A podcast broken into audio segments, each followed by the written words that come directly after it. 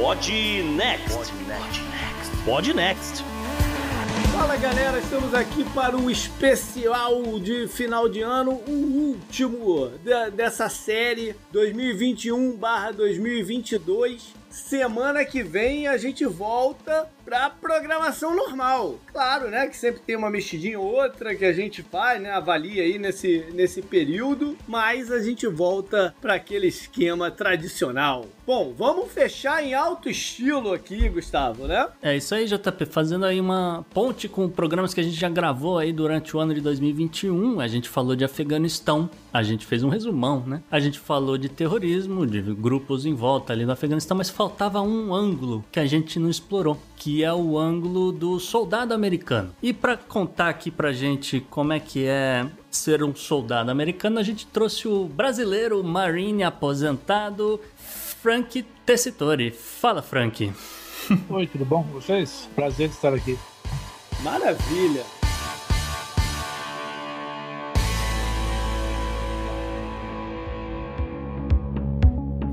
Fala, galera.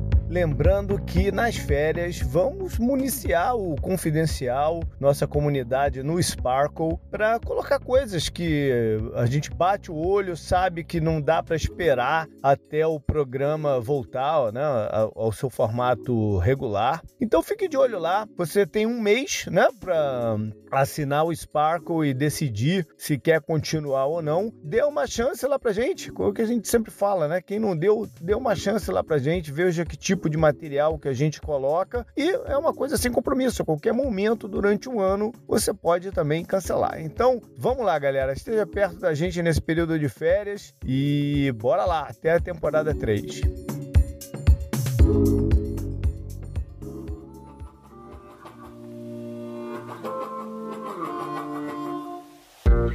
Acho, Gustavo, que a gente primeiro tem que introduzir o Frank pra galera, né? Como você disse, ele é brasileiro, mas conta pra gente, Frank, como foi o processo, o teu, né, pessoal, decisório de entrar pro, pro exército americano, de escolher o Marines, né, como, como Brent? Como é que isso aconteceu? É uma antiga história desde o Brasil, quando eu, eu queria ter entrado pra Academia das Agulhas Negras e eu não conseguia passar na prova lá. Aí eu sempre fui vidrado com. Tinha aquelas revistas que eu não. Eu não, não sei se vocês lembram, mas era Soldado da, da, da Fortuna, Fortnite Soldier, que é muito antiga, e eu colecionava lá no Brasil e eu sempre me vidrei muito vidrado com US Marines, né? Uhum.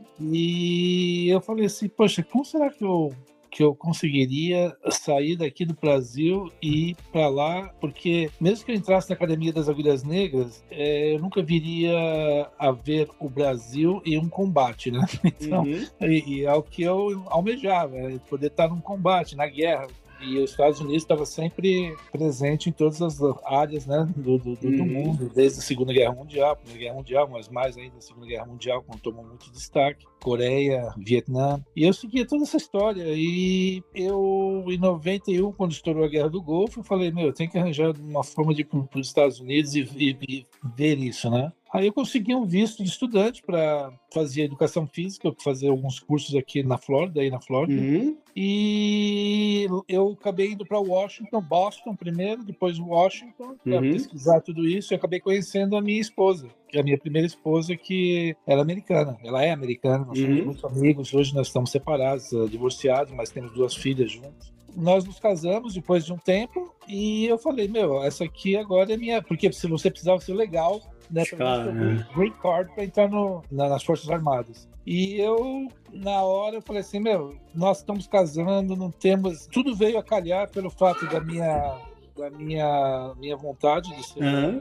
Né, militar, de combater, de estar sempre na fronte, no fronte de, de, de dar pegada ali. E também o caso de que, pô, eu estava casado, vamos construir uma, uma vida com né, health insurance, eh, seguro de saúde, todas essas Uhum. coisas que a carreira militar oferece, incluindo estudos, porque Sim. eu também não queria largar meus estudos. Eu tinha já dois anos de, de faculdade em, em direito e estava fazendo educação física ao mesmo tempo que eu estava fazendo direito. Eu sempre fui vidrado na parte física, que também tem a ver com a Claro, vida é. militar, né? Uhum. E eu entrei no office dos Marines, no escritório dos Marines, porque eu conheci os Marines e eu não quis nem saber da Força Aérea, do ar, do exército, do, do, isso, isso, isso, é uma parada legal por, de, de falar, porque os Marines ainda é um conceito um pouco confuso pro pessoal do Brasil, né? Que tá acostumado com, só com os três, com o Exército, Aeronáutica e, e, e Marinha. O Marine, é, é, ele é um, um, mix ali, né? Porque ele, ele, faz a operação a partir do mar, mas em, em solo. É mais ou menos isso, em geral, ou, ou, ou a gente pode classificar de uma outra forma? Os Marines, é, na, tradução,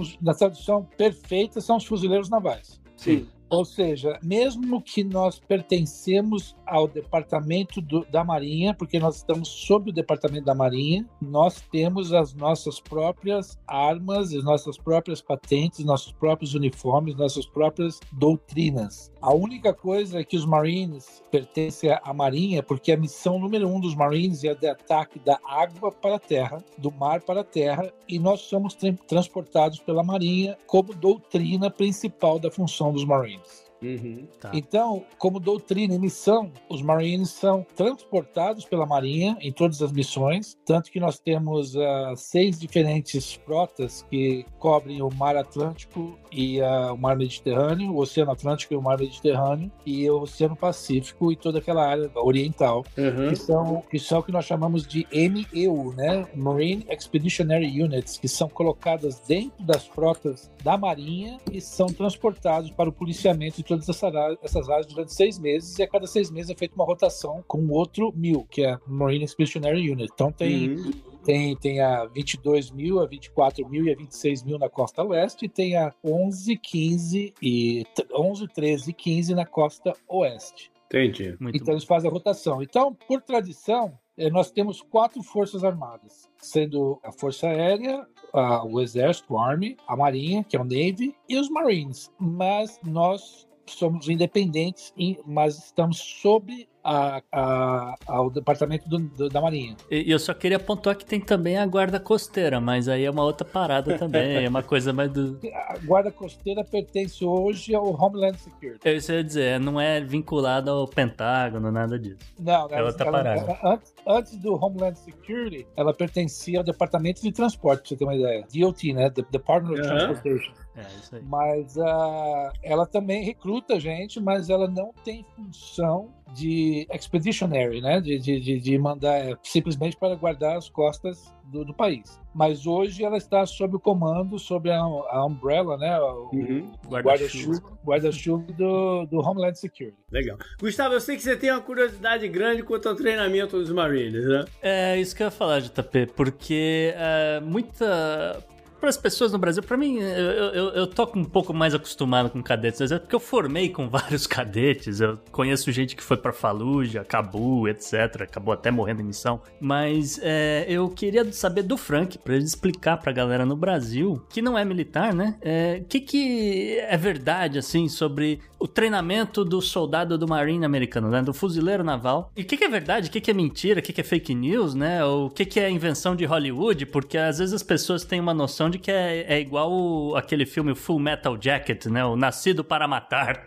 do Kubrick. Exato, Nascido para Matar. É. Ou G.I. Jane. Lembra? G.I. Jane, Jane, isso, é. Não, o G.I. Jane é bem, é bem Hollywood. Agora, Nascido para, Nascido para, Matar é verídico. É, tudo que você vê ali, ali é, acontece. Você ali, na realidade, o Drew Instructor, que é o, aquele ator que faleceu, mas ele era Sim. um verdadeiro Marine né? Uh, ele realmente era Marine e ele foi contratado para dar instruções sobre a vida de um Drill Instructor dentro do campo de treinamento dos Marines, que é na Carolina do, do, do Sul, em Beaufort, que chama-se Paris Island. E tem também o treinamento dos Marines, que é na, na, em San Diego. Existem dois bootcamps, né? Uhum. Treinos dos Marines. Depende de onde você é recrutado. Se você mora na parte oeste do Mississippi, do Mississippi River, uhum. você vai para San Diego. Se você mora no estado da parte leste do rio, do, do rio Mississippi, você vai para Paris Island, na Carolina do Sul. Eu fui para Paris Island porque eu morava na Virgínia, né? Uhum. E, enfim,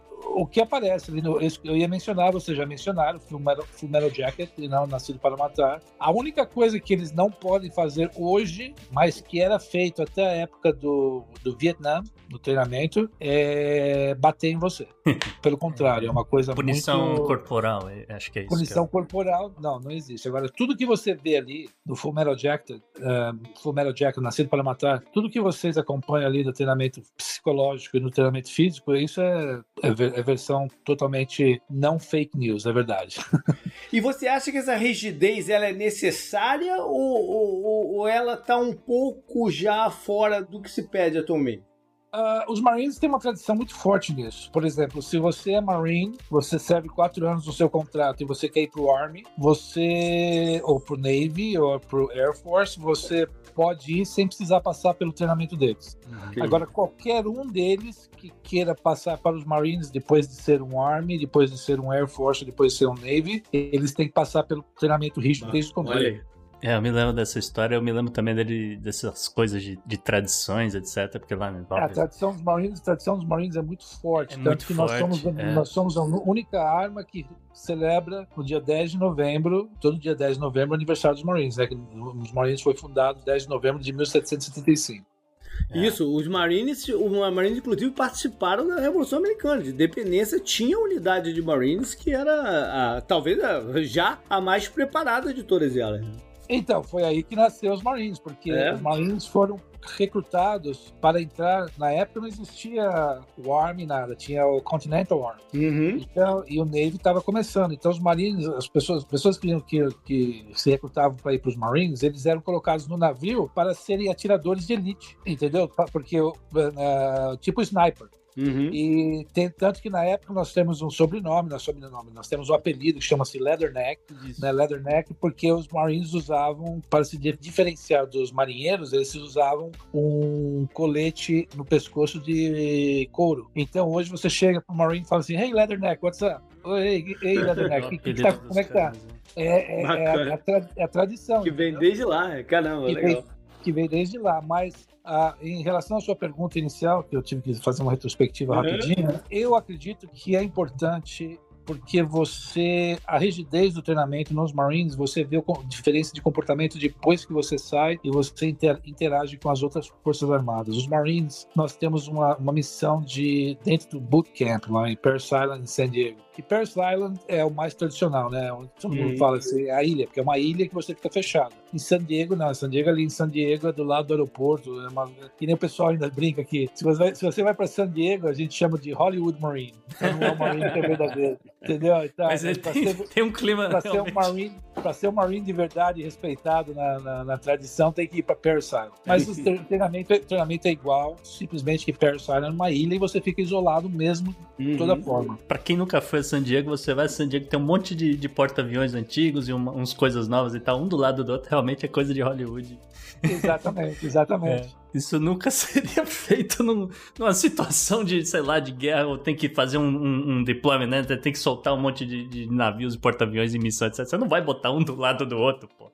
Correto. E, e, o que acontece? A importância do, do, do, do, treinamento é que todas as pessoas que vão lá, todos os recruits né, que estão chegando lá, todos os recrutas, eles, todos nós temos uma, um background, né, um antepassado. Uhum cada um é, vem de um certo tipo de vida. Ah, eu vim do Brasil, tenho uma cultura, minha família italiana e fui criado de uma certa forma. O que, que é a missão dentro do bootcamp? É de você quebrar todo mundo moralmente, psicologicamente, para fazer uma uniformização de tudo. Uhum. Então você ali tem que, tem que tirar tudo aquilo que você foi, não digo a sua cultura, mas tudo que você foi, é, tudo que você foi habituado, habituado. né? Tem gente que chega, tem tá. gente que chega lá já com, eu, eu por exemplo, eu não, tô, não quero me gabar de nada, mas eu sempre fui uma pessoa, eu nunca usei droga na minha vida, eu nunca é, roubei nada, eu nunca passei por um uma corte, um juiz, alguma coisa, e lá você encontra de tudo. Você encontra de todas as pessoas com todos os backgrounds. Uhum, eu, sempre, eu, sempre, fui, eu sempre fui muito malhador, tipo disciplinado, sempre levei a sério as coisas, sabe? Se eu para fazer uma coisa, eu levo a sério. Quer dizer, o bootcamp para mim não foi tanto, foi rígido. Obviamente, quem falar que bootcamp não é, é. rígido tá mentindo. Mas é, foi rígido na parte psicológica de você ter que entender o porquê que eles fazem aqueles tipos de, de, de, de punições. Mas depois que você entende, é justamente para. Porque tem gente lá que chega lá completamente indisciplinado, tem disciplina nenhuma.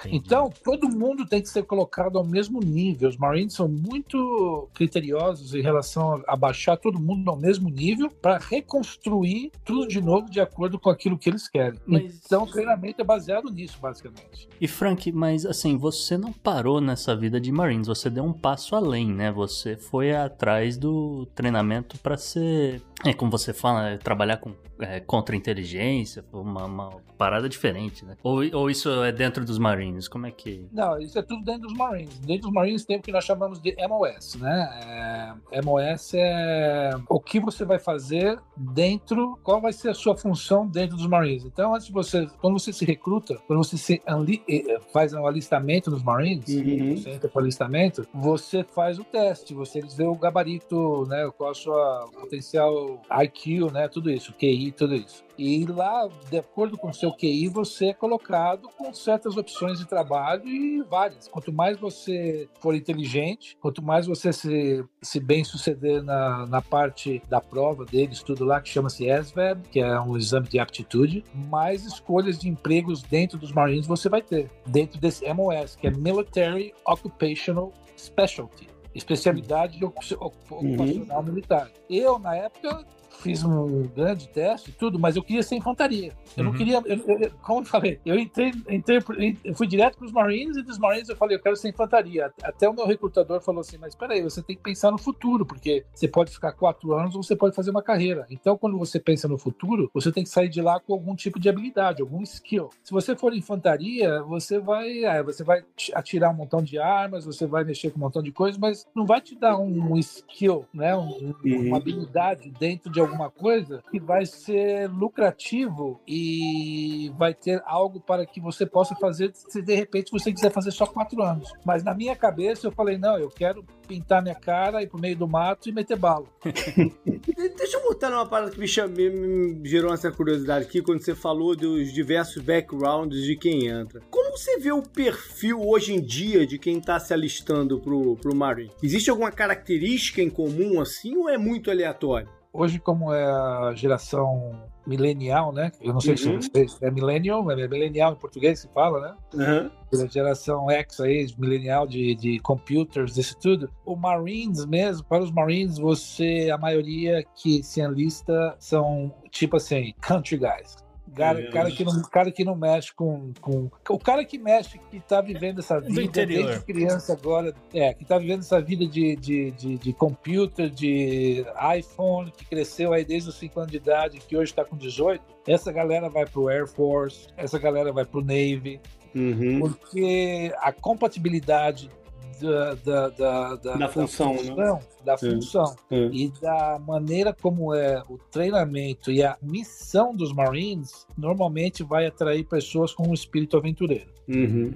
Não, vai, não vai ser um cara que queira. Vai ser o um cara que, que nem eu. Eu quis entrar, tirei nota alta, podia ter escolhido um montão de, de, de, emprego. Eu queria infantaria, que era mais baixo de todo. Infantaria, a primeira a entrar, a última a sair. Uhum. E uma porrada. E dentro da carreira de infantaria nos Marines é uma coisa séria, pesada, cansativa, monótona e muito árdua. Uhum. Mas era o que eu queria, porque eu não me via atrás de uma mesa. Trabalhar no escritório. Você não era um cara trabalhando no, no escritório. escritório. Exatamente. Então, a, a, a, a personalidade hoje que você vê, sempre foi assim, mas mais hoje, você vai encontrar mais naquele country guy que trabalha na fazenda, mexe com, com gado, mexe com plantação, e tá sempre ali usando a mão, tá sempre ali indo caçar na época de uhum. temporada de caça, aquele cara que não, não tem contato muito assim, é até meio ogro, é meio ogro.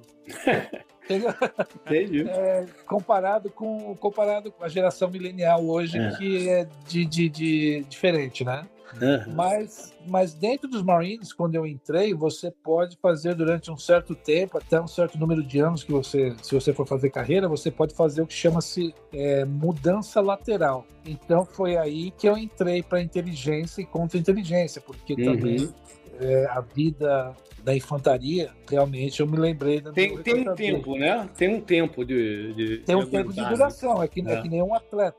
Sabe? Uhum. Um atleta, você quando é jovem, 18, 19, 20 anos, o seu corpo aguenta, daí os 20, 20, até os 25, 26, 27 anos você tá beleza. Mas aí já começa a pegar, é, porque é, um- é- é- é constante o uso físico de tudo isso. Então, o que aconteceu? Quando eu cheguei depois de sete anos na minha carreira na infantaria, eu falei, peraí, eu lembrei do meu recrutador. Ele falou, bom, agora eu já tirei do sistema, né, toda a minha agressividade, tirei do sistema toda a minha vontade de, de meter bala e mexer com arma. Eu, ganho- eu tenho que fazer uma coisa que vai ser mais na área de marketing para mim no futuro, depois que eu sair dos Marines. Sim, sim. Porque senão também você vai passar 20 anos, 20 e poucos anos dentro né, dos Marines, sendo da infantaria. Normalmente, quando você sai da infantaria, o que você tem? Você tem leadership, liderança muito forte, e a maioria dos caras vão ser policiais, Hum. cops.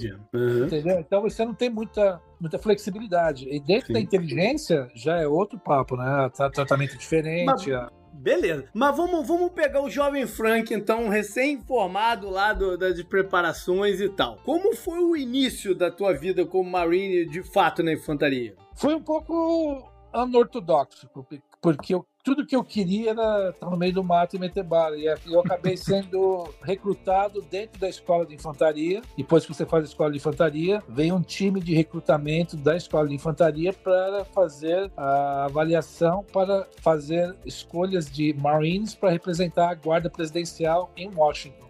E eu, pela estatura, pelo porte físico, tudo isso que eles contam, eu fui escolhido. Então eu passei dois anos da minha vida de infantaria dentro da guarda presidencial, que era só desfile. Quanto você tem de altura? Só para as pessoas. 1,93. Tá. e, eu- e eu imagino que você, você fala que você levanta peso, que isso, que aquilo você era um monstro de forte na Sim, época. sim, tava em super, super, super good shape, né? Super boa forma. E eu fui escolhido. Então, esses primeiros dois, esses primeiros dois anos na infantaria que eu fiz foi o que nós chamamos de Dog and Pony Show. Hum. Não foi mais nada, mais nada, menos do que você desfilar na frente de um montão de gente. E não sei se vocês chegaram a ver o time dos Marines que mexe com, a, com as armas, eles fazem giro das armas. Sim. Aham. No comercial. Chama-se- é. Chama-se, chama exatamente, comercial, chama-se Silent Drill Team, é o time de, de drill de é silencioso. Você, você era aquele cara que eles botavam lá pros outros falar, puta, eu queria ser isso daí, né? E É, se é, alistar é, também é, mas- dos Marines, É, né? exa- é exatamente isso. Você vê aquilo, você vê o uniforme, você vê eles fazendo aquilo. É uma, é uma forma de marketing que eles fazem. E pra situar um pouquinho as pessoas, a gente tá falando de 96, 97? Não, 90, 93 até 95, dois anos. Então 95 ainda é governo Clinton. Então você foi o, o guarda do, do Bill Clinton. Tá ótimo. Exatamente, eu participei da guarda, guarda, guarda presidencial nos Marines da, da- durante a tenura, né? Tenura dele? Aham. É o, é, o tenure. É, tenure do, do- do Bill Clinton. E foi tudo legal, mas depois que você passa dois anos, eles te mandam para a sua verdadeira função, que é na infantaria. Aí eu fui para Carolina do Norte, Camp Lejeune, e eu entrei para a força do 28. 28, nos Marines nós temos regimentos. Então, é, 8, o número 8 é o oitavo regimento, segunda divisão, segunda divisão dos, do oitavo regi- regimento. Então, eu fui mandado para lá e nós fizemos, eu fui mandado logo em seguida, dentro da minha, da, da- do, do 28 que eu estava nessa unidade deles, nós fomos mandados para a Europa durante seis meses no navio, como é a função dos Marines, Uhum. morando dentro do navio com a Marinha e na Marinha patrulhando a costa do Mar Mediterrâneo. Ok. Então, isso foi isso foi 96 para 97. Depois de 96 para 97, aí você transfere de uma unidade para outra. Eu fui para uma outra uni- unidade, que era a 2 Marines, primeira divisão, 1, 2. Aí eu fiquei lá com eles e foi quando estourou a guerra que eu estava fazendo a transição da infantaria para a inteligência.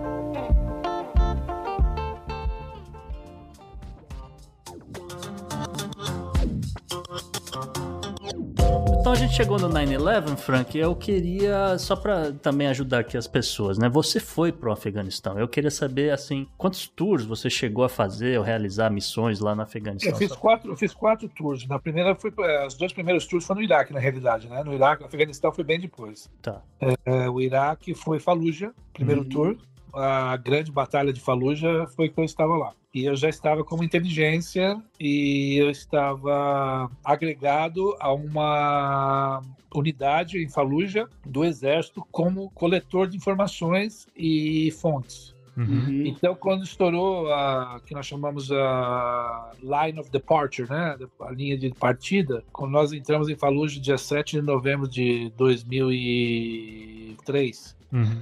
Ah, 2004, desculpa. Eu estava agregado a uma unidade do, do exército e nós entramos com tudo lá na cidade de Fallujah, porque seis meses antes nós tínhamos nós tínhamos feito um nós cometemos um erro, né? Em abril de 2000, de 2004 nós entramos em Fallujah sem uma preparação grande Hum. e estava muito, muito lotado de Al-Qaeda. Eles controlavam a cidade inteira. E Fallujah era um ponto estratégico, porque é o que chama-se de Sunni Triangle, o triângulo sunita. E nesse triângulo sunita é onde existia toda a concentração de comércio, de, né, de, de, de- de transporte, de muita coisa, de muitas linhas de transporte. Então, quem controlava essa área aí, controlava quase tudo ali na região. E Fallujah foi a grande batalha desde a época do Vietnã. Foi feita, nós, na primeira, primeira vez que nós entramos em 2004, em abril, foi uma falha. Tivemos que retroceder porque nós fizemos uma estimação baixa da quantidade de gente, pouca inteligência estava mal em relação a tudo que estava acontecendo em Fallujah. Aí durante sete meses foi feita uma campanha de preparação muito forte, mas assim uma, uma campanha muito muito detalhada da cidade de Fallujah inteira. E foi quando em novembro nós retornamos e fechamos e cercamos a cidade inteira e entramos lá dentro. E foi uma das batalhas mais sanguíneas que teve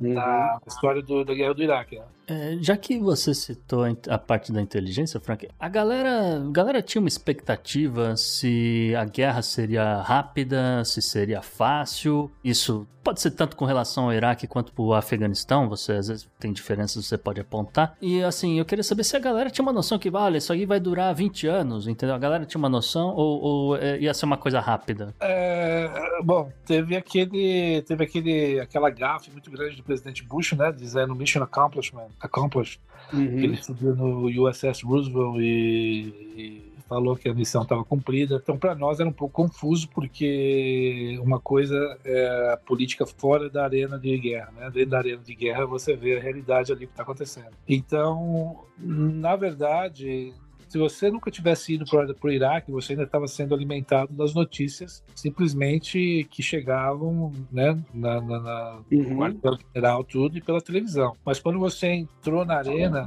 no teatro, no teatro de guerra ali, você via que aquilo não ia ser resolvido da noite para o dia, não. E nós tínhamos uma consciência grande de que nós estaríamos ali durante um bom tempo. Isso o Iraque, principalmente, mas o Afeganistão veio depois, né? Porque, na realidade, o que aconteceu, eu- acredito que o Iraque foi um grande erro. Hoje, olhando, eu lutei no Iraque duas vezes e sou muito orgulhoso de ter feito o que eu fiz e de ter participado, mas o Iraque foi um grande erro, porque toda a retórica de relação ao Bin Laden era onde, onde estava o Bin Laden, no Afeganistão. Então, o, o foco tendo se divergido para o Iraque, eu acho que foi uma coisa Uhum. política Sim. ah, que eventualmente todos nós percebemos, porque todas as, as, as razões de que foram dadas de, de invadir o Iraque não foram concebidas de forma alguma, né? A presença de armas químicas, não achamos nenhuma, mas a inteligência nossa disse que estava lá, mas não estava, isso foi tudo fabricado. O vínculo do Saddam com o Bin Laden nunca existiu, onde dizia que o Saddam estava pagando muito dinheiro para a Al-Qaeda. É, É, pra nada, família nada do disso estava Al-Qaeda. comprovado, né? Nunca existiu. É. Agora, já, já, já que você foi para esse lado, deixa eu te fazer uma pergunta. Você tá, tá me parecendo ser uma pessoa politizada, que entendeu. O quão politizado é o, o, o soldado normal? Hum, ele pergunta. tem reflexões políticas ou, ou, ou não? Ou passa longe dele? Pe- Especialmente na, na época de, de, de ação. Eu sei que quando a ação tá comendo, você. Não, você tem, você tem uma prioridade. né? Você tem, não, e você tem uma prioridade ali que é exatamente cumprir ordem e sobreviver. Mas e no, no geral? O quão politizado é um, é um soldado americano? Depende do, depende do histórico dele, né? Da, É. da cultura, da parte cultural, de onde ele cresceu, que ele veio, de onde ele veio. Eu sempre eu fiz faculdade em ciências políticas e fiz Uhum. mestrado em estudos de estratégias e de inteligência. Então eu sempre me, eu sempre foquei e a minha parte nas ciências políticas sempre foi na parte de política internacional. Então eu sempre mexi com esse tipo de coisa, sempre estudei esse tipo de coisa e sempre gostei e me procurei, procurei me informar. Agora aí varia muito da onde, mais uma vez, se você está na infantaria, você vai ver o cara que quer quer ver sangue na frente dele, Sim. ele não tá nem aí com nada. É a maioria, a maioria é isso na infantaria. Agora, quando você vai entrando para uma área mais da inteligência, que é uma área super é, cream of the crop, né? Que nós chamamos uhum. o creme, o creme do, o creme do bolo ali, uhum. é a cereja do bolo. Então você já começa a ver a forma fisionômica diferente de certas pessoas quando você recebe uma missão. Porque a opinião de cada um ali já é muito mais elevada, é uma opinião muito mais formada, é uma opinião muito mais é, estrategizada, digamos a palavra, se existe essa palavra, uhum. estrategizada, mas são pessoas com muito mais gabarito intelectual. Mas uhum. o final do negócio é mission accomplishment. Uhum. É, é, é, a missão sendo cumprida. Então, você não pode pensar. Hoje eu posso discutir isso e falo que o Iraque foi um erro, mas quando eu estava lá no Iraque, a missão era X para mim. E eu tenho que cumprir aquela missão. Só que eu não cumpri aquela missão por causa do presidente, nós uhum. não cumprimos a missão por causa do país. Nós cumprimos aquela missão para manter um ou outro vivo. Uhum.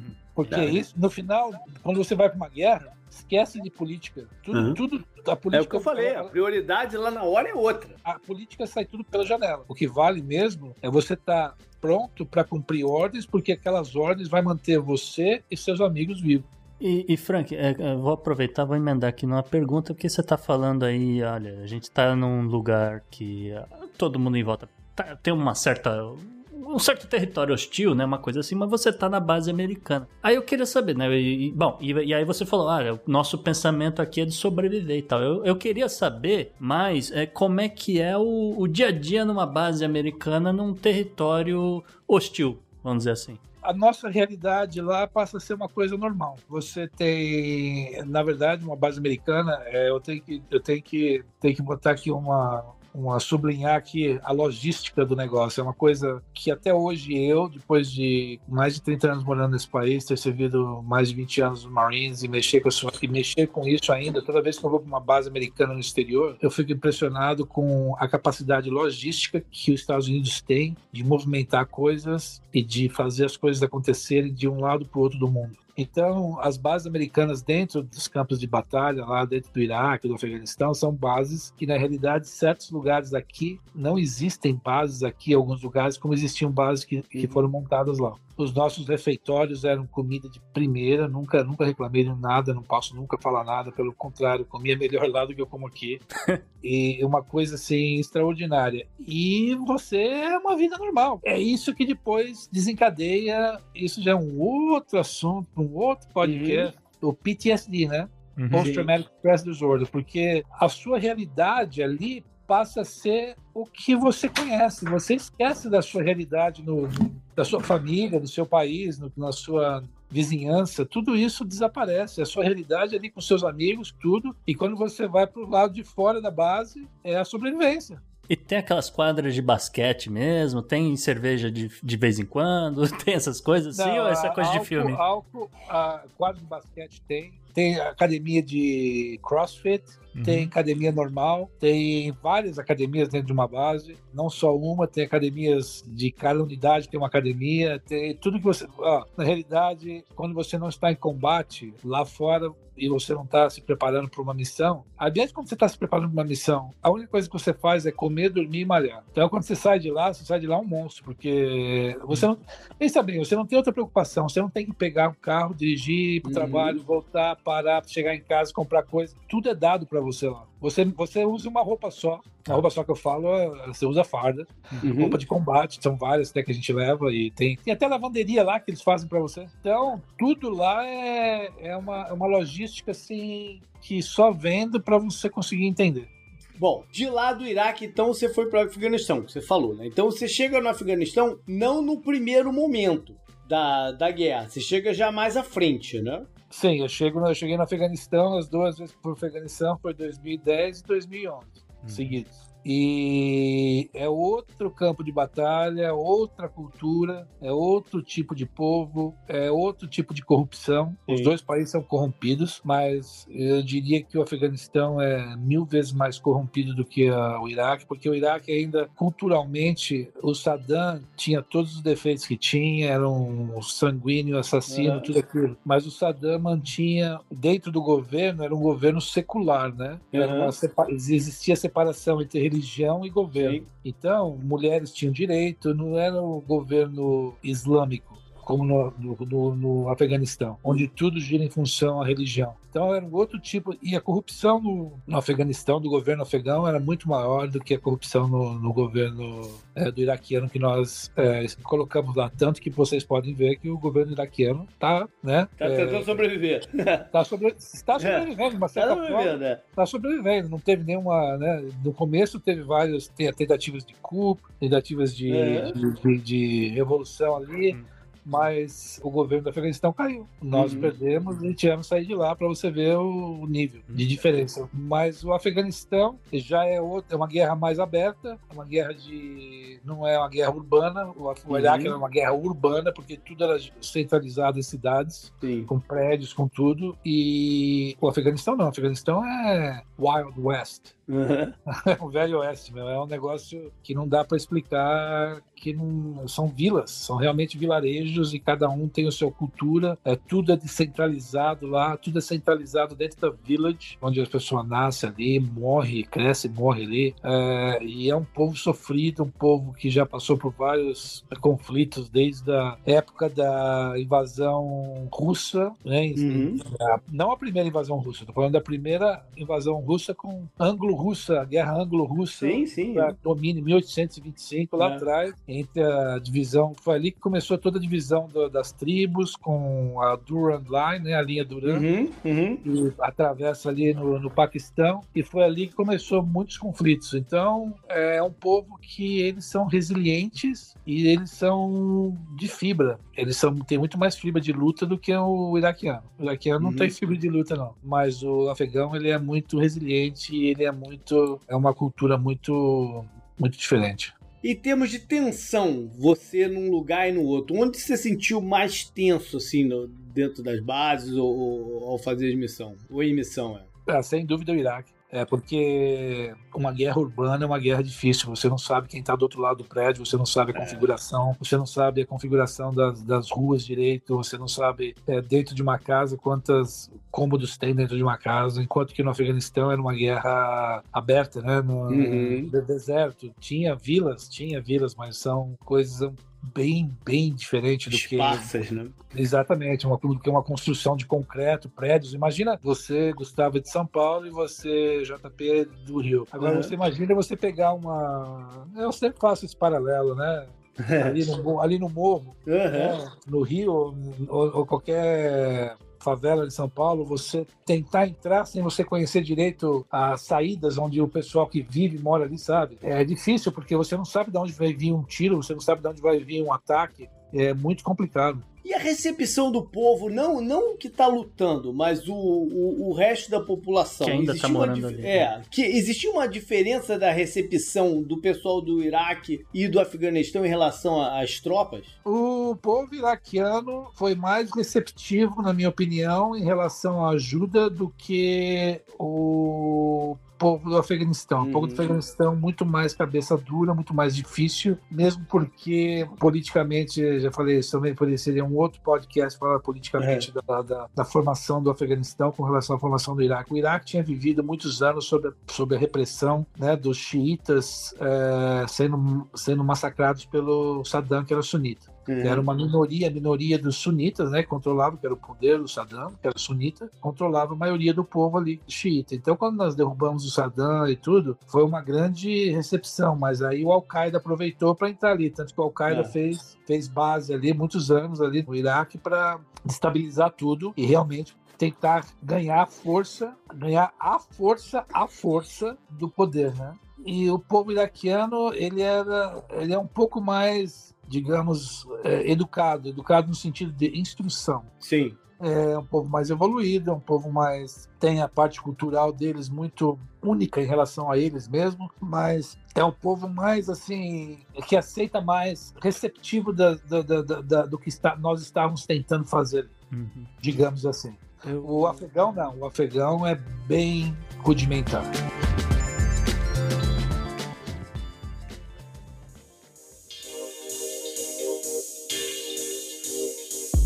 Frank, eu vou fazer uma pergunta agora um pouco mais polêmica. Não sei se você pode responder ou não, mas vamos ver o que acontece. Eu queria saber o quanto de fato atrapalhou a vida do soldado americano, ou de vocês, né, que estavam ali nas bases e tal, quando aconteceu o vazamento de informações da NSA, seja pela Chelsea Manning, pelo Edward Snowden, mais ou menos nessa época aí, 2010, 2013. Sim, mudou toda a vida nossa na inteligência o que eu quero dizer, ficou pior a nossa forma de atuar, a nossa forma de agir, a nossa forma de adquirir informação dentro da nossa comunidade ficou muito. Eu sou interrogador também. Dentro da, dentro da contra-inteligência, uhum. você é treinado como interrogador. E dentro da interrogação passou a ser uma, uma coisa assim caótica, porque foram liberadas tantas repressões em relação ao que nós podíamos fazer, o que nós não podíamos fazer, oversight, né? Oversight foi demais. Oversight é, é, uma terceira entidade olhando dentro de você, que nem o HR, o, digamos, o, né, o... Recursos humanos observando as atividades. Tá. Quando começa a fazer uma investigação dentro de uma empresa, é, seria mais ou menos isso para o público entender o que, que é um oversight. E a nossa vida simplesmente ficou pior do que poderia para fazer a performance, né, o desenvolvimento do nosso trabalho. Então foi danificou muitas coisas dentro da daquilo que a gente já tinha adquirido, dentro daquilo que nós tínhamos, principalmente o Snowden, porque ele realmente liberou informação dentro do NSA, que é uma das agências mais peculiares em relação à uhum. informação. E o que ele liberou, que foi feito, destruiu muita coisa e causou morte de gente, né, de pessoas, porque comprometeu muita coisa da nossa, do nosso sigilo, mesmo com fontes, fontes que foram compromised. Comprometidas mesmo. Comprometidas, comprometidas dentro dessa área. E isso causou a vida de pessoas.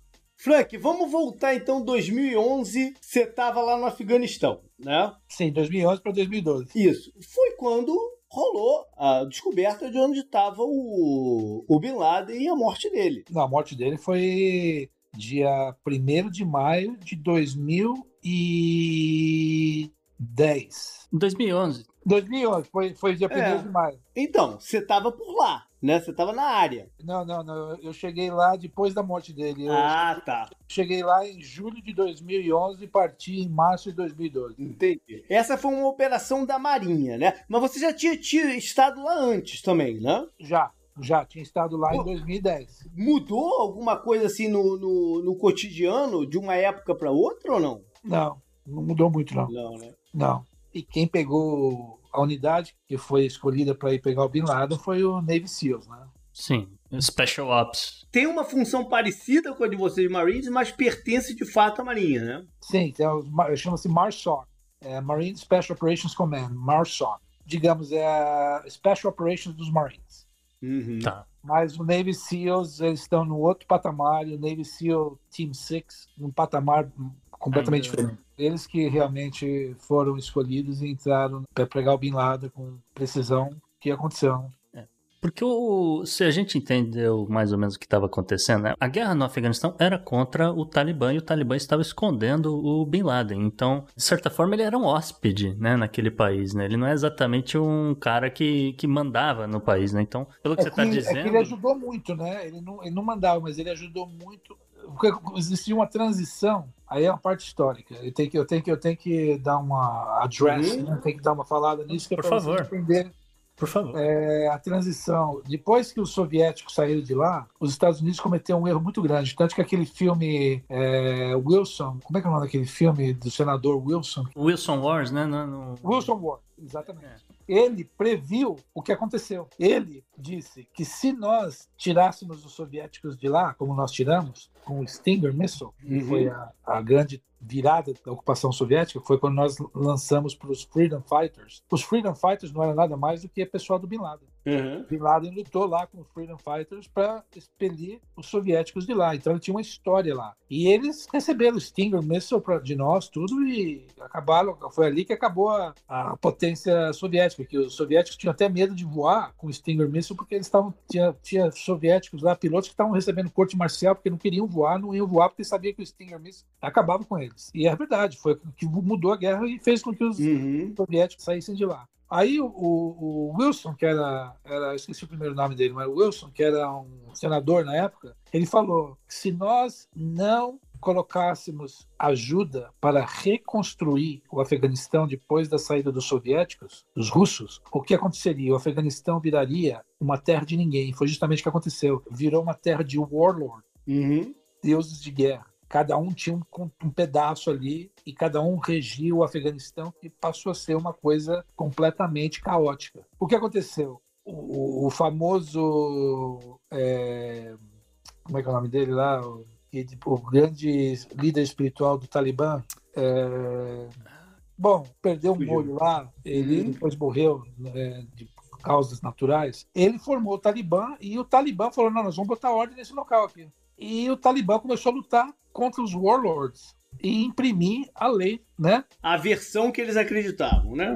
Que é, a- que é a versão mais rústica e pior de todas, que é a Sharia Sim. Law, a Uhum. lei Sharia. E o Talibã tomou conta e botou ordem e formou um governo. Nada mais do que uma coisa que eles, é, o povo ali mesmo eh, respeitou, mas eles colocaram a Sharia Law. Uhum. E o que aconteceu? Estavam as execuções, é, apredejamentos, esse tipo de coisa, aquelas coisas bem rudimentares da Sharia Law, que hoje também está lá no governo do Afeganistão. Mas o que aconteceu? O, o Bin Laden tinha lutado contra os soviéticos. O Bin Laden tinha posto muito dinheiro dentro do Afeganistão para promover a guerra contra os warlords dentro Uhum. do Talibã. E o que aconteceu? Quando aconteceu o, o 11 de setembro, ele se escondeu dentro em Tora Bora, lá na- na- no norte do Afeganistão. E foi ali que ele executou todo o planejamento e o ataque das torres. Nós sabíamos, porque depois que tudo foi colocado junto, quebra-cabeça, nós sabíamos que o Bin Laden era responsável por isso. Aí nós pedimos o Bin Laden como troca, né, para reconhecimento do governo do Talibã. Olha só.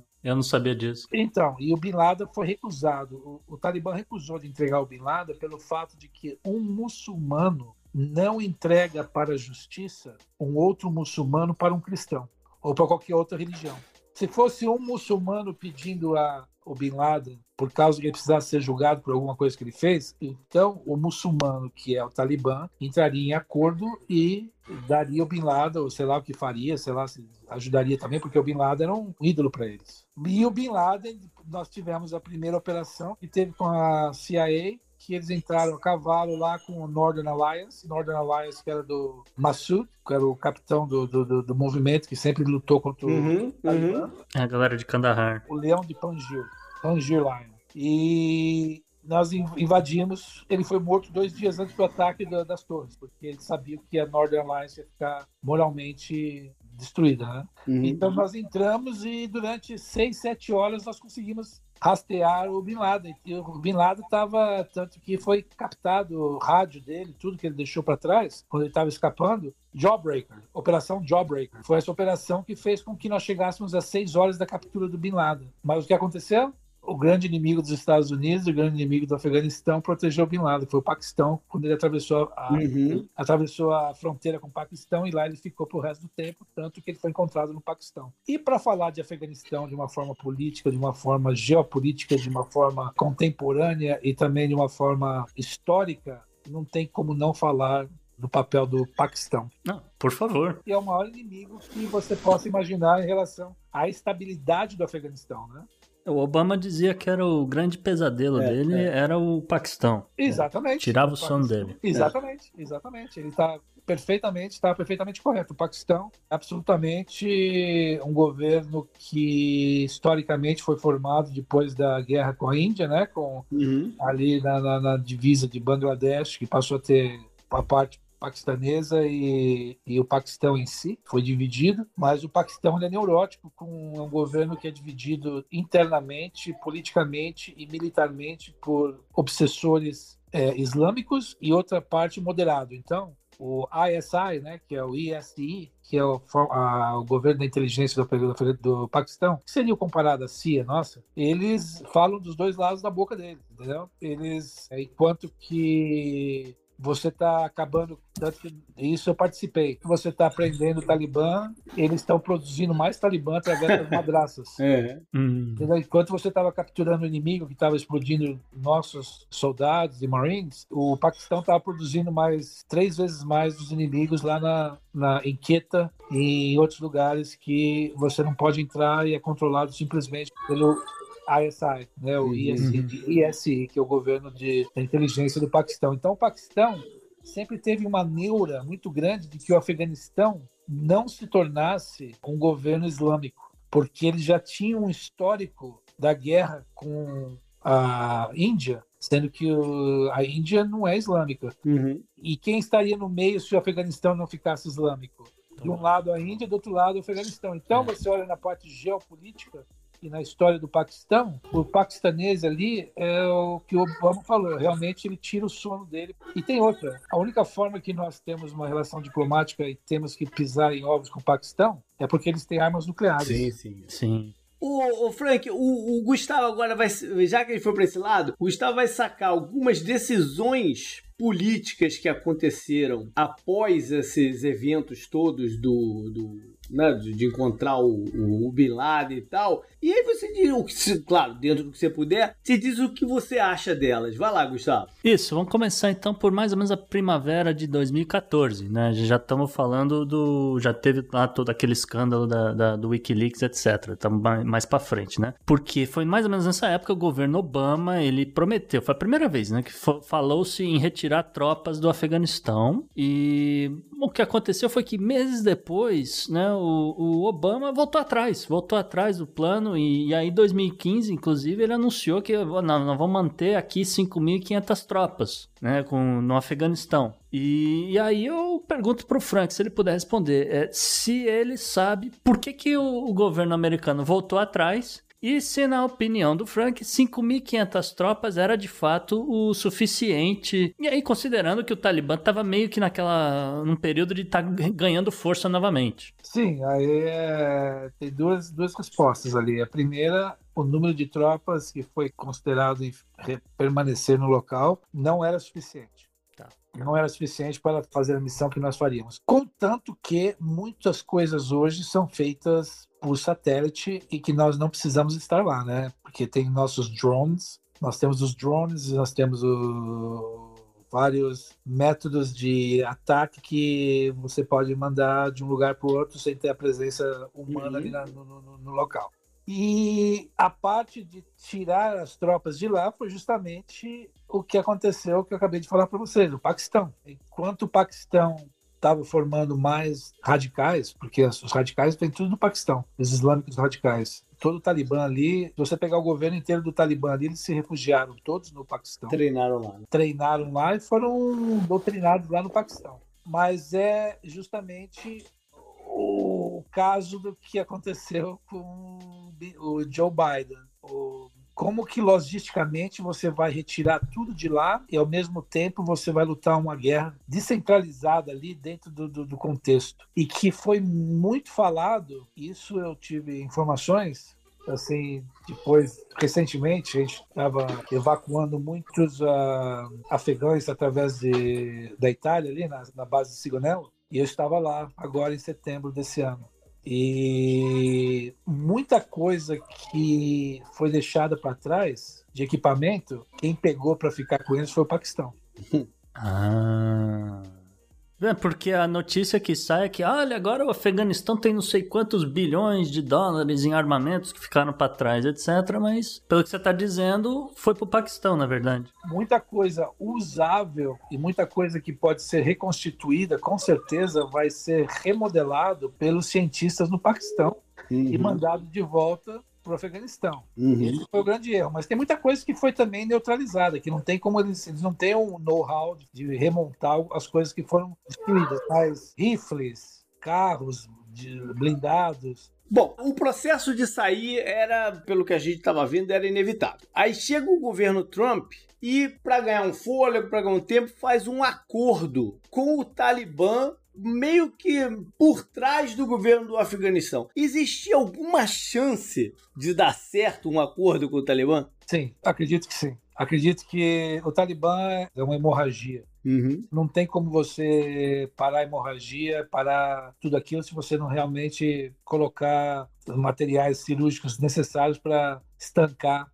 a hemorragia. O Talibã, a mesma coisa. Mais uma vez, o Paquistão produzindo lutadores, Guerreiros. guerreiros e fundamentalistas né, islâmicos para continuar ah, alimentando o Talibã. Então, o Talibã, eles. Veja bem, primeiro de tudo, o governo afegão que foi colocado lá, desde o Karzai, que era o maior corrupto e as piores pessoas que nós pudemos ter colocado, mas não tinha nem outra opção, era um governo extremamente corrupto. E para toda a função do governo, desde o começo, que o Talibã começou a lutar contra nós e nós invadimos o, o, o Afeganistão, desde o começo, o Talibã é muito inteligente. O Talibã formou uma entidade deles para cada posição do governo afegão. Hum. Ou seja, nós chamávamos de a sombra do Talibã. A sombra do Talibã, ou The Taliban Shadow, Government Shadow, né, governo de sombra, Uhum. é para cada presi... para cada entidade que foi colocada, desde dos ministérios até juízes, até tudo que você colocou, a gente colocou dentro do- da formação do governo do Afeganistão, o Talibã formou uma que fazia a mesma função, só que de uma forma sem ser corrupta e de uma forma muito mais imediata que a cultura do Talibã sempre precisou. Uhum. Então, por exemplo, se existia um caso na justiça na Corte Superior do Afeganistão, pode ter certeza que tinha um juiz do Talibã, da Corte Superior do Talibã, da mesma função. E eles faziam as mesmas coisas para o povo. Uhum. Ah. E era descentralizado e o povo recebia auxílio imediato, porque a cultura afegã é o seguinte: você roubou minha cabra, então você vai me dar uma cabra de volta, senão eu corto sua mão. Os mais, nós chamamos de elderly, né? O elderly Uhum. da, da tribo fazia uma, uma shura, uma shura é uma reunião, e falava assim: ó, o Gustavo roubou do JP. Então tá certo. O Gustavo roubou? Vocês concordam? Concordo. Então, Gustavo, você tem um dia para entregar a cabra de volta, uma, uma cabra sua de volta, Pô, um dia. Mas eu entendi. Ou nós vamos cortar sua mão. Se o cara fizesse, eu lá e cortava a mão do cara. Pronto, acabou. Tudo muito prático, né? Justiça foi feita. É, tudo muito prático. O Talibã agiu dessa forma para com todos os ministérios que foram formados. Só que o problema o que, que era? Corrupção no governo afegão e centralização do governo afegão. Então, o juiz, para resolver o mesmo negócio da sua cabra aí, levava três a quatro meses para chegar no local. Tá. Não era disso que o país exatamente precisava, né? Exatamente. O que aconteceu? Nós também fizemos, tivemos um erro né, cometido, que foi centralizar poder dentro de uma unidade onde o governo e a cultura sempre foi descentralizada por Uhum. causa dos vilarejos. Entendeu? Você não precisa ir muito longe. Você vai no Brasil, você pega em qualquer cidade super remota lá no meio do Amazonas e você vai explicar para eles que tem um processo jurídico que leva aí 5, 6 anos. Aí no Brasil é uma coisa, lá no Brasil é uma coisa absurda. Leva 5, 6 anos para você resolver uma coisa, de um despejamento, de despejar um cara de uma unidade sua da sua casa porque o cara tá lá e ele tem É. direito. O curioso é que não, não, não deveria ter sido tão difícil para os Estados Unidos entender isso, porque os Estados Unidos têm internamente uma cultura que não é tão distinta assim. A força política dos condados aqui é muito forte e é muito, né, é, é muito prática também. Então eles tinham que ter feito alguma coisa, né, num, num molde que fosse funcionar para eles. Exatamente. Você falou certíssimo. O, o- o Afeganistão é dividido em províncias e cada província é dividida em distritos. Cada província tem um número de distritos. A autonomia deveria ser dada aos distritos onde eles pudessem ter autonomia de todos os tipos de educação, de trabalho, de justiça e tudo isso. Mas o Talibã foi, o Talibã foi muito mais esperto que eles. O Talibã formou um governo de sombra e tudo aquilo que era corrupto e que o afegão detestava do governo do Karzai e dos outros que vieram a, su- a- a substituí-lo, o Talibã fazia o contrário e resolvia os problemas. Aonde você acha que o povo colocou a fé e colocou a, a credibilidade? Em cima do Talibã. Hum. Então o Talibã começou a ser reconhecido como uma entidade política. Quando o Trump resolveu sentar e negociar com o Talibã, é em virtude de tudo isso. Uhum. É porque eu ia perguntar onde é que entra o Trump na história. Vamos, vamos ver. Exatamente em virtude de tudo isso. Trump tinha uma visão. Ele é um negociador, ele é um businessman. Hum. Entendeu? Enquanto que o Obama teve essa visão. Só que eu acho que o Obama, na época, pelo que eu entendo da época, não existia um pre- uma preparação e o, e o Obama teve muito problema com liderança de generais dentro do, do Afeganistão. Teve ó, aqueles problemas lá com um general lá que foi pego pela Rolling Stones McChrystal é. já teve muitos problemas ali internos com liderança. É verdade. Mas eu acho que quando chegou a época do Trump, a minha opinião e o que eu vejo, o que eu sinto, o que eu vi, na, na, pouca experiência que eu tive em relação a, a, contato com isso, o Trump entendia que se você não levasse esse pessoal à mesa e sentasse com eles, nada ia ser resolvido. Uhum. Essa é uma visão interessante. Sim. Ia ter uma, uma guerra eterna. Essa guerra já é a, longa, a mais longa guerra que nós tivemos. Pois é. pois é. Gustavo, você tem um ponto interessante que você já tocou algumas vezes, que é a questão lá do aeroporto, né? É, eu, eu gosto muito dessa questão porque eu, eu entendo que O aeroporto, a base aérea de Bagram era a saída do Afeganistão, né? Eu, eu entendo, eu, eu, eu sou leigo aqui na, na, na, história, mas você que é o, o cara da inteligência pode afirmar com mais propriedade, né, Frank? Que olha só, do ponto, do ponto de vista estratégico, né? O quanto danoso foi o fechamento da base aérea de Bagram antes de retirar todas essas pessoas, não só as tropas, mas os, os residentes americanos, ou as pessoas que estavam com o green card na né? mão, aliados, é, tô incluindo todo mundo nesse balaio, que que essa,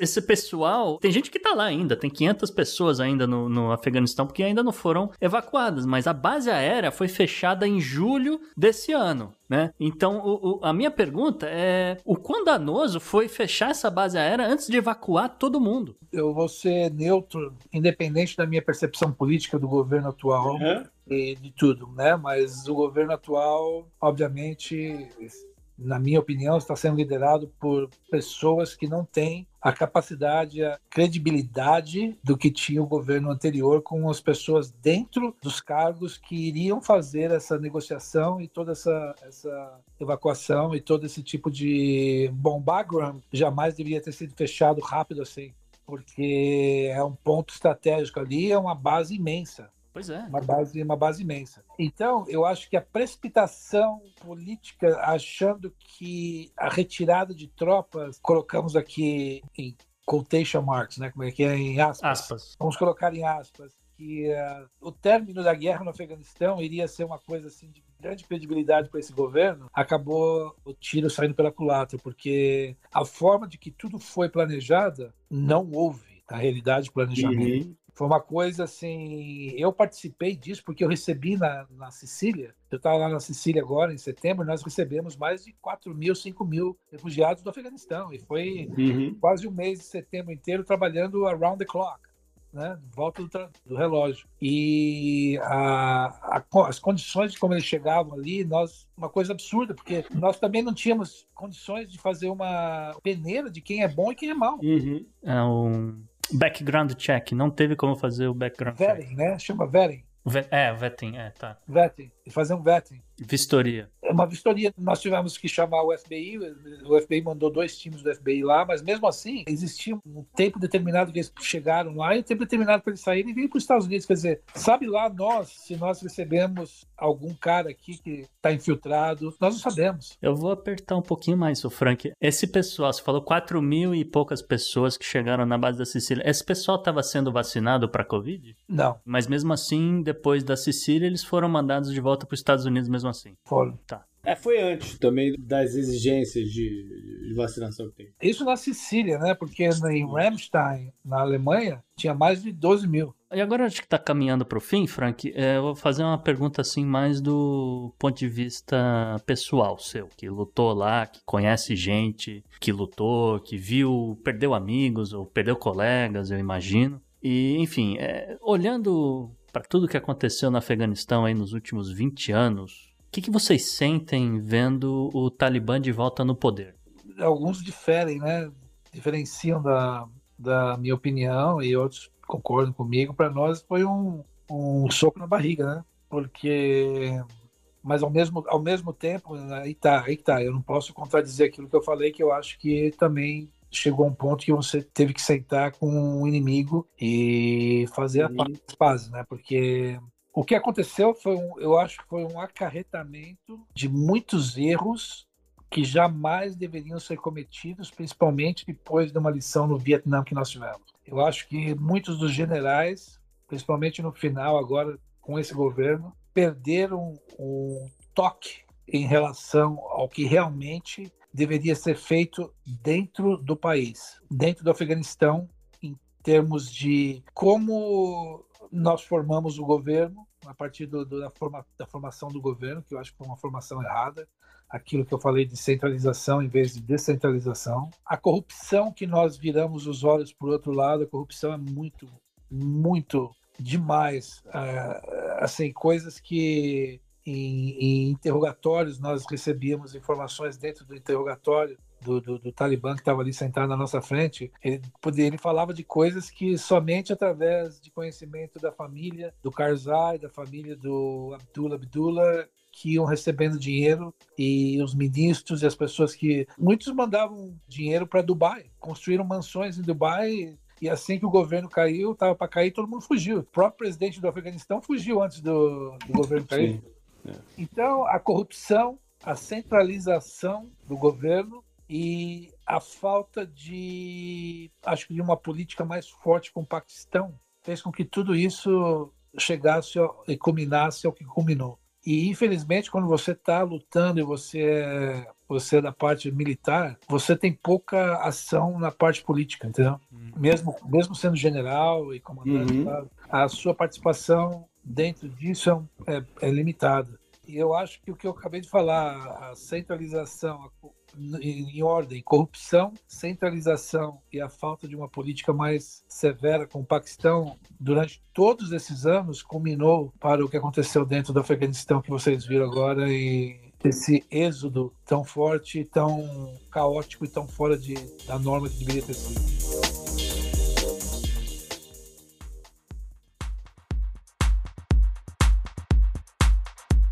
Então, Frank, disso tudo que a gente conversou aqui hoje, né, da, da, sua vida como soldado americano, depois da sua vida como, vamos dizer, trabalhando na inteligência, e aí vendo de perto, pô, por 20 anos, né, vendo de perto por 20 anos como é que é uma, uma guerra por um acaso, a maior guerra né, contínua, a história do, do, dos Estados Unidos e tal. Eu queria saber se você sente que tudo valeu a pena, se você faria de novo, ou se você se arrepende de alguma coisa. Faria tudo da mesma forma. A única coisa que eu guardo em segredo, que eu, quando me entrei nos, entrei nos Marines, me arrependo de não ter checado outras coisas, foi que se eu tivesse checado, eu, se eu fosse, a única coisa que eu mudaria não mudaria ter sido Marine de forma alguma, porque a tradição é enorme, tudo é enorme, a nossa união é diferente das outras forças armadas. Mas tem uma força especial que eu deveria ou teria dado mais atenção e possivelmente teria feito a minha opção é ter sido um Navy SEAL. E Frank, eu vou te fazer uma pergunta agora já para o futuro. Olhando não só essa região, mas abrindo ali um pouquinho, a gente nos últimos programas antes das férias, a gente falou demais sobre, sobre Taiwan.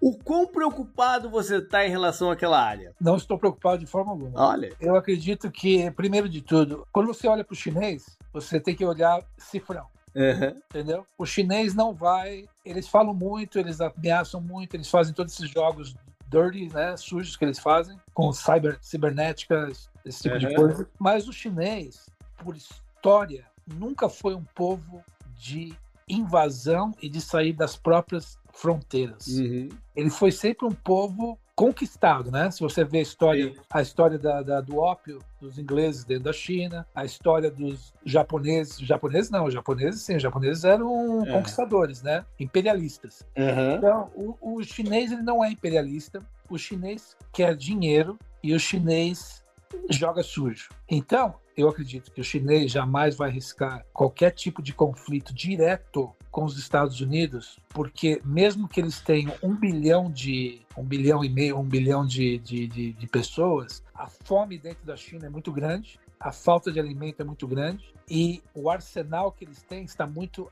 fora de uso. Hum, ah, entendi. E isso é um oficial da inteligência americana dizendo. E o Taiwan é uma coisa insignificante para eles ameaçarem tudo isso. O chinês, como que o chinês vai, vai não, já conquistou, e como que o chinês vai conseguir ser, continuar sendo uma ameaça? Através da economia, através da expansão econômica que eles usam né, de recursos uhum. em todos os lugares. Estão lá no Afeganistão, estão na, na, na, na África, na África. É. Eles estão em tudo quanto é lugar do mundo. Na Europa, uhum. lá você vai lá no, na Itália tem restaurante chinês. Sim. O chinês está em tudo quanto é lugar. O chinês, eles, ele, a expansão, o expansionismo chinês é econômico. Mais nada. Não bélico. A briga bélica não vai acontecer. Porque só... seria para eles uma, uma destruição completa. É, só ia fazer um adendo aqui pro ouvinte. O Frank fala de chinês, ele tá se referindo ao governo chinês, não ao povo, pelo amor de Deus. Né? Porque a gente nunca sabe quem tá ouvindo. Tem gente que dá faniquito quando ouve essa, uma coisa assim. Tô falando ali do Politburo, que é, é, o governo chinês. O governo chinês, é claro. É. Eu só ia, já que você não acha que o, o mundo vai acabar em Taiwan, como alguns, algumas pessoas que a gente convida pro programa falam, eu queria saber para você onde é que pode estourar aí um conflito grande de guerra que pode escalar em, vamos dizer, em termos globais. Ainda continua sendo a Rússia. É um problema com os russos. Tá é, porque o russo até hoje não admite estar em segundo lugar. E ali aquela área da Crimea, né, Crimea, ali a área do, da Ucrânia, tudo aquilo que eles estão fazendo, aquele expansionismo deles de tomar aquela área, tudo é uma provocação. As coisas que eles usam, que são atitudes um pouco para o russo é, é, independente, né? Os Estados Unidos têm que tomar muita, muito cuidado com o que faz em todo lugar do mundo para não ser acusado de nada. O russo pode fazer o que quiser e ninguém continua, é, é verdade. Continua getting away with it, né? Continua se livrando se, disso. Se livrando disso. Mas eu acredito que se você for ver Rússia e China, eu me preocuparia muito mais. Eu, a, a, a China também é muito bom na área cibernética. Uhum. Né, ataque cibernético, esse tipo de coisa, que eu não sou muito familiar com isso, a, cyber, cyber não é o meu forte, mas é, o, o, chinês é perigoso com isso. Mas são ataques não bélicos, nada. Agora, o russo não. O russo, o russo já tem outra história, teve uma história conosco na, da Guerra Fria, e Sim. eu acredito que, se você for ver, nós estamos vivendo né, uma forma de uma Guerra Fria. Né, ainda. É uma nova versão, né? Que vai, que vai se desenhar de uma forma. Na, na história, a gente vai contar desse período como uma nova versão de algum jeito aí, é verdade. Exatamente. Então eu acho que se for um, uma coisa de guerra para acontecer, uma coisa bélica, os russos são muito mais uma ameaça do que a China. Eu não acredito que a China seja ameaça bélica, mas sim uma ameaça e prova está de uma conquista econômica global. Perfeito. Galera, foi isso. Com esse depoimento a gente fecha os especiais de fim de ano e das nossas férias. E semana que vem estamos aí, né, Gustavo? É isso aí, vamos de volta, vamos para 2022 com tudo, Jota. Temporada 3. promete, olha só. Se promete. essa semana você quiser mandar algum feedback pra gente desse programa, dos outros, ou sugestões pro, pro que vem por aí, pode mandar pro contato arroba opodnex.com, pode também usar as mídias sociais, no Twitter, por exemplo, o meu direto é JP Underline Miguel, mas também tem outro. Gustavo no arroba Gu Underline Rebel e o Podnex você segue tanto no Twitter quanto no Instagram, no arroba o Podnext. E Frank, o que que você vai fazer aí no futuro? O que, que você pensa em fazer em 2022? Ah, continuar na mesma área, né? Na minha mesma área que eu sempre trabalho, na minha área da inteligência, eu tenho aplicado, eu de verdade me arrependo de ter saído da Itália. Eu acho que uma decisão meio precipitada que eu tive, que eu estava com uma posição muito boa ali, eu estava coordenando todas as coisas de de contra-inteligência que vinham do norte da África, ali as ameaças, mas eu não me adaptei muito na Sicília, não. Gostei, gostei muito da Itália em geral, da, da terra principal, mas a Sicília é uma, um lugar muito difícil de morar, muito lixo, as rodovias precárias. Infelizmente, a Sicília é uma reprodução de um país meio na África, no, no, no terceiro mundo. Legal, boa sorte então e quem sabe o nosso caminho se cruza aí para algum outro programa mais à frente. Seria muito legal trazer esse tipo de visão de novo. E galera, até mais. Vamos com tudo para a temporada 3. É isso aí, valeu, um abraço.